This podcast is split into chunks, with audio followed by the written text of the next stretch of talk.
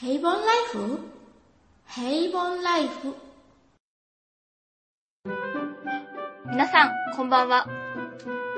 ピヨマルでございます。この番組は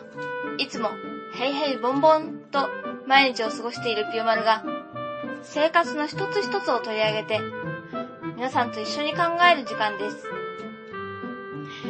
今回は、予定やタスクの管理について考えてみましょう。皆さん、予定やタスク、まあ、やらなくてはいけないことの管理ってどうしていますか？学生の頃は、えー毎年年末に、えー本屋さんとかで売り出される、えー手帳を意味もなく手に取って、こういうのを使えたらかっこいいだろうな、なんてよく思いました。最近ではスマホの普及で、まあ、スケジュールや ToDo リストなんていう、そういうものを管理するアプリがいろいろと出ていますよね。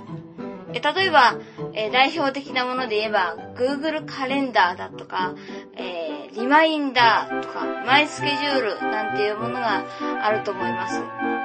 また、えー視覚障害者の中には、えーブレールメモなどの電子手帳、展示電子手帳で管理してる人もいるんではないでしょうか。そして、私はまだガラケーを使っているので、えーガラケーの予定帳を使っています。そういうものが、もしスマホに買い替えたら、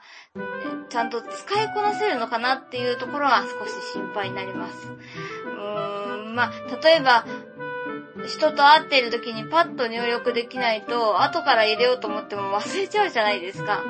だから、そういうのを皆さんどうしているのかなというふうに思っています。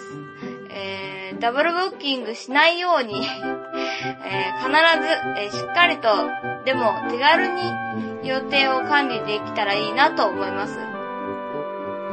えそして、後半は、モチベーションの保ち方についてです。え例えば、えー先日、なぜか昭和の名曲で、買い物ブギーなんていう曲を、えー聞きました。えー内容はこんな感じです。今日、私の家は、ものすごく忙しくて、せっかくの日曜日だというのに、買い物をどっさり頼まれちゃって、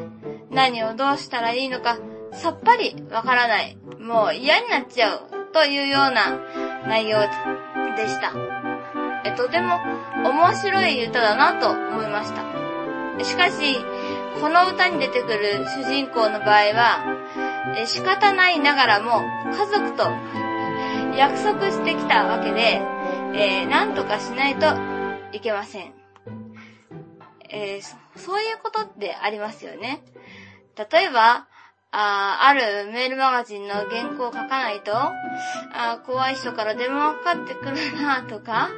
あそっか、来週歯医者の予約入れてたから、もしキャンあキャンセルするなら電話しなくちゃいけないなとか、そういうことがありますよね。そういうのは人との約束なので、えー約束を守れなければ人に迷惑がかかります。それでは、えー自分だけの、自分との約束ではどうでしょうか？サボっても誰にも迷惑かけません。あー私は、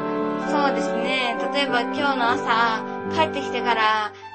うんと、リコーダーの練習しようかななんて思ってても、なかなか帰ってくるとできなかったりしますよ。あーもう疲れちゃって明日でいいや、なんて思っちゃいます。なので、私の場合はもう帰ってくると完全にシャットアウトです。じゃあ、どうするか。帰ってくる前にできることを済ませる。例えば、えースタジオを予約して、スタジオで練習して帰ってくる。そうすれば、スタジオの予約という他の人との約束が入るわけですから、えー簡単にキャンセルできません。場合によっては、キャンセル料がかかります。